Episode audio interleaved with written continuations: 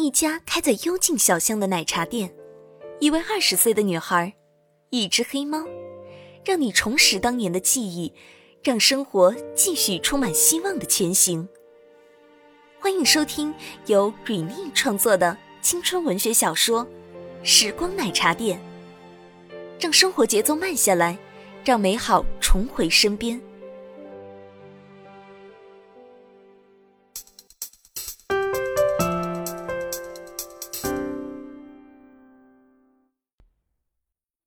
章，夏至，第八集。回想起这些，夏至叹了口气，端起手中的茶杯，轻啜了一口。茶已微凉，不如刚才那般温热。今天是李一走后的第七天，他在放学时收到了传达室老大爷递给他的一封信。信封上只写了学校的地址和夏至收。看到这封信时，夏至的第一感觉是离一写的，但是心中对离一的不辞而别的埋怨，使他将信塞回了口袋。这时，他从口袋中摸出了信，不由自主地凑到鼻尖闻了闻，嗯，有股淡淡的栀子花味儿，是离一身上的味道。他果然猜的没错。打开信封，上面只有寥寥数语：“亲爱的夏至，这次离开是为了追求我的梦想。我知道我的不辞而别会对你造成伤害，我只是不知道该如何开口，不知道该如何面对分别。希望你能开朗起来，像和我相处时一样。”去寻找新的朋友。我刚在京城租了房子，下面是我的地址。如果觉得孤独，可以和我写信。京城，某某街，某某小区，某某号。永远爱你的离一。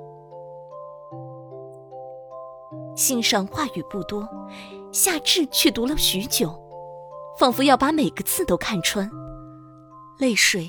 在他的眼眶里打转，他努力睁大眼睛，四十五度角仰望天空，克制自己的泪水不要落下。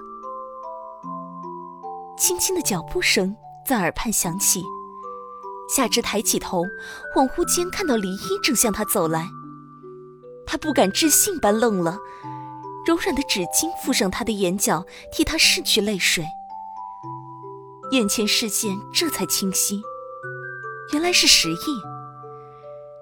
石毅正一只手拿着纸巾，一手拿着几张信纸和一支笔，站在他的身侧。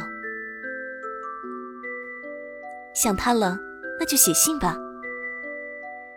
夏至没有深想石毅是怎么知道他的回忆的，接过纸笔开始写了起来。My neighbor Totoro 的音乐声渐小，夏至未至也逐渐喝完。写完了那封给离一的信，夏至满足的起了身，接过石毅递给他的巨大双人伞，走出了小院。石毅微微笑了，相信他以后一定能打开心扉，找到新的好朋友。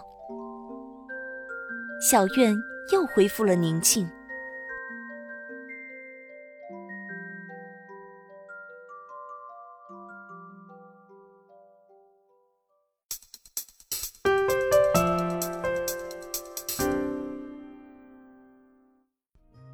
本集时光奶茶店到这里就播讲完毕了，感谢您支持蕊妮姐姐的原创小说《时光奶茶店》，也谢谢您一个星期的等待，一起期待一下下个星期的故事吧。